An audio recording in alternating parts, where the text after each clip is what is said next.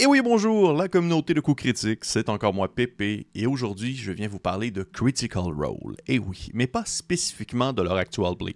Je vais plutôt faire un retour sur le document d'introduction qui fut offert la même journée que la diffusion de leur tout nouveau show, Candela Obscura. Candela Obscura, c'est en premier lieu le nom de leur nouvelle aventure, mais c'est aussi le nom du jeu qui est utilisé pour motoriser cet actual play-là. Dans Candela Obscura, vous prenez le rôle d'enquêteur qui travaille pour un ordre ésotérique, le Candela Obscura. C'est un jeu d'horreur gothique où des individus aux talents variés sont réunis ensemble pour euh, travailler pour l'organisation et contrer des menaces euh, étranges, manipuler des magies dangereuses, lutter contre des mystérieuses sources de corruption. C'est le premier jeu de rôle qui va utiliser le système Illuminated World, qui est comme un nouveau système de jeu qui va utiliser des dés six faces et qui se prête beaucoup pour une aventure très narrative. Mais avant d'aller plus loin, je pense qu'il est important de mettre des choses en perspective. Oui, le jeu se voit euh, accouder l'étiquette Critical Role, mais il est impératif, selon moi, de nommer les deux têtes pensantes du jeu, c'est-à-dire Spencer Stark et Rowan Hall, qui, dont, entre autres, Spencer Stark est reconnu pour avoir désigné euh, Alice is Missing, Icarus ou Kids on Broom.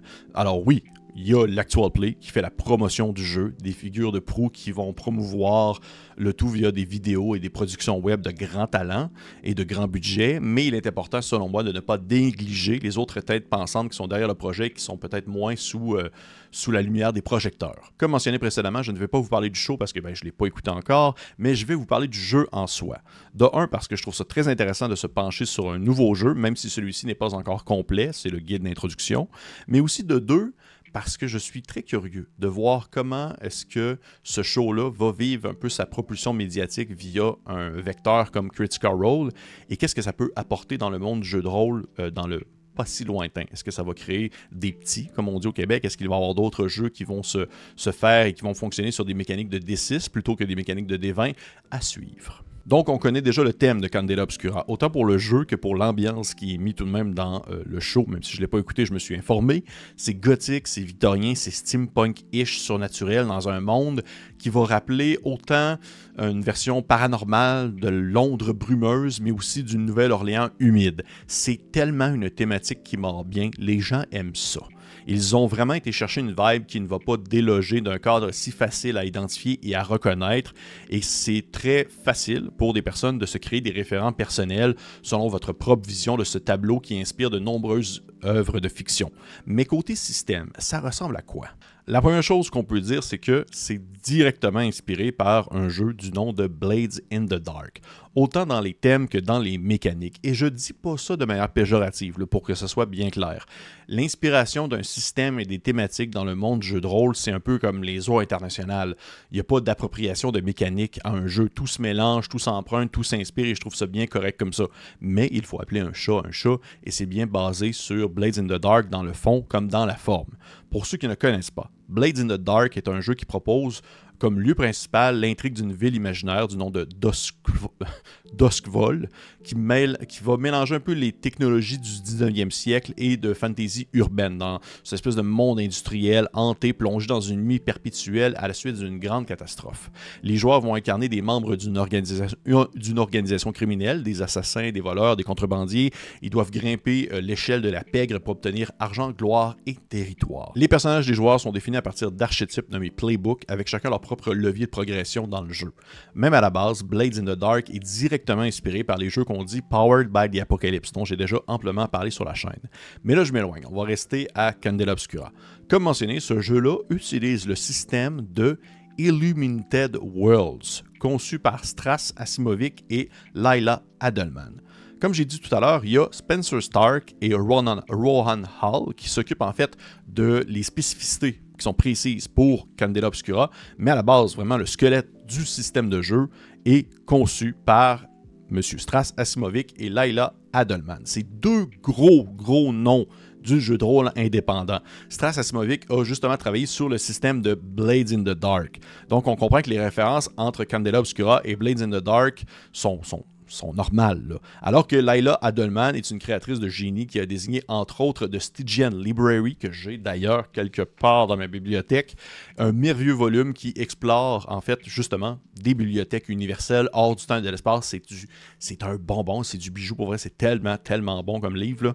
Donc, c'est les deux gros noms qui s'occupent vraiment de la base du système de Illuminated Worlds qui va servir à plein de jeux dont Candela Obscura. Alors, le système de Candela Obscura, et donc de Illuminated World, est conçu pour un jeu rapide, facile à prendre en main et de style cinématographique.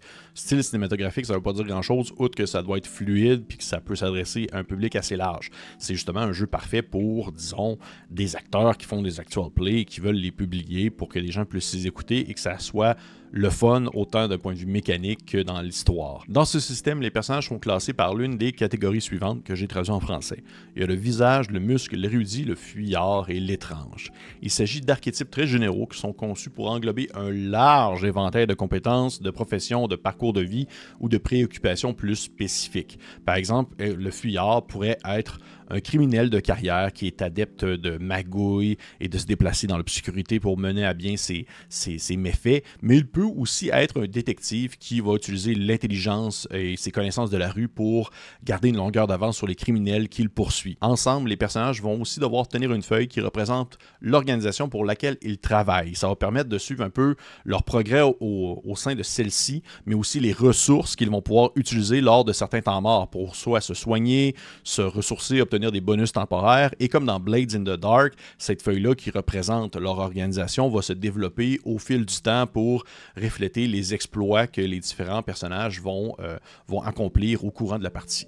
Le jeu est structuré autour de missions. C'est des petits arcs narratifs qui vont prendre environ entre deux ou trois sessions de jeu pour être résolus. Une enquête sur une mission va suivre un chemin relativement structuré, en commençant par l'arrivée à Candela Obscura, avec, suivi par des recherches d'indices, euh, l'escalade narrative sur la situation qui va peut-être euh, évoluer ou euh, se dégrader, des rebondissements pour finalement aboutir sur une révélation finale ainsi qu'une conclusion. La mission inclut, il y a une mission qui est incluse en fait dans le document de base du Quick Start. Je ne l'ai pas encore lu, malheureusement, je ne sais pas du tout ce qu'elle représente, mais je sais qu'elle suit un peu ce cheminement-là précis qui est proposé pour chaque aventure. Le système de Illuminated Worlds et donc de Candela Obscura utilise une pool de D6, donc un paquet de D6. Lorsqu'un joueur veut faire quelque chose, eh bien, il doit choisir une action parmi une liste disponible et lancer un nombre de D6 égal à sa valeur dans cette action-là. Les actions sont les suivantes. Il y a se déplacer, frapper, se contrôler, lire la situation, se cacher, enquêter, avoir du focus, utiliser ses sens. Et le but, en fait, c'est d'obtenir le plus haut possible sur au moins un dé. Un résultat de 1 à 3. Mettons que le joueur lance son paquet de D6 et que le plus haut résultat va de 1 à 3, eh bien, ça correspond à un échec. Dans ce cas-là, ben, ça va vraiment avoir des répercussions négatives. Si le résultat le plus élevé va être 4 et 5, ça correspond à une réussite, mais avec une complication, potentiellement un contre-coup ou euh, une décision difficile. Et s'il y a un 6, eh bien, c'est une réussite. Et s'il y a plusieurs 6, eh bien, c'est une, réussite majeure. Peut avoir des, effets supplémentaires à ce que le personnage souhaitait entreprendre. Je ne vais pas rentrer trop dans les détails, mais seulement pour le mentionner que dans les échecs ou les complications qu'il peut avoir lorsque le jet n'est pas assez élevé, eh bien, ça peut être influencé selon le type d'enjeu en cours. Si, admettons, l'enjeu est quand même assez grave ou si l'enjeu est plutôt, on dire, moins important, eh bien, les répercussions que le personnage va avoir vont être directement influencées par ceux-ci. Il y a bien sûr d'autres mécaniques qui sont définies un peu par le rôle que les personnages vont jouer et qui permettent de rajouter un peu leurs petites épices personnelles et de personnaliser leur approche, mais aussi également leur relance. Si, admettons, ils peuvent dépenser certaines ressources pour pouvoir relancer certains dés pour, on va dire, augmenter leur chance de, leur chance de réussite. La santé ou les points de vie vont fonctionner avec des zones que les personnages doivent cocher à mesure qu'ils avancent dans l'adversité. Il y a des zones qui sont au niveau du corps, du cerveau et du sang. Lorsque le personnage a une blessure physique, c'est le corps. Lorsque le personnage est stressé, c'est le cerveau. Et lorsqu'il y a une corruption basée sur la magie, eh bien c'est le sang. Une fois que toutes les cases sont cochées, le personnage prend une cicatrice qui représente un peu un changement à long terme qui est basé sur l'événement qui vient de se dérouler. Qu'est-ce qui a causé cette cicatrice-là? Et chaque personnage peut avoir jusqu'à trois cicatrices. Pour l'expérience, les personnages avancent en groupe. Dans le fond, oui, les personnages ont leur propre objectif personnel, mais aussi l'objectif du cercle, de l'organisation pour laquelle ils travaillent. Et plus la partie avance, à chaque fin de game, ils doivent en fait répondre à des questions pour voir s'ils ont bien rempli les objectifs du cercle. Et si c'est le cas, bien celui-ci peut augmenter et offrir certains bonus. Mon impression globale de ce que je peux voir pour l'instant du jeu, ça me fait beaucoup penser à un mix entre Blades in the Dark pour les mécaniques de base, les rôles, les dés, le thème, mais aussi certains jeux du Zero Engine comme Mutant Year Zero ou justement Vizen qui va utiliser une gestion de l'organisation pour laquelle les personnages travaillent, mais aussi pour le fonctionnement des blessures par état que les personnages doivent cocher à mesure que l'adversité arrive. J'aime le concept qui consiste à faire monter en équipe en utilisant justement les objectifs de l'organisation pour laquelle ils travaillent. Je trouve que c'est encourageant. Il y a un aspect que je trouve important de mentionner. J'adore, je dis bien j'adore les systèmes de jeu qui fonctionnent avec les nuances de réussite. Je suis un peu tanné, même si je vis, très, bien avec ça, avec les jeux qui ont une tranchure très nette entre la réussite et l'échec. Donc, lorsqu'il y a un système qui me propose une réussite mitigée, qui offre des possibilités de prise de risque et de choix à faire, c'est le genre de choses que j'apprécie beaucoup euh, stimuler ça dans mes parties. Je comprends que là, il s'agit d'un guide d'introduction. Ainsi, il va manquer des éléments, il y a, c'est pas tout qui est présenté et il y a des précisions qui manquent. Mais c'est là où je vais en venir avec mes réussites mitigées, même si c'est le genre de choses que j'apprécie énormément, c'est aussi une mécanique qu'il faut être euh, bien à l'aise à utiliser. Parce que si on parle un peu de statistiques, on a une probabilité d'échec environ de 13%, avec 3 des 6, où un échec, c'est vraiment pas une réussite mitigée pas une réussite, un échec ou point, point barre, les joueurs n'ont pas réussi ce qu'ils souhaitaient entreprendre. 13% avec 3 des 6. Ça équivaut environ à un niveau de difficulté de 4 avec un lancer de D20, ce qui est quand même vraiment, vraiment bas.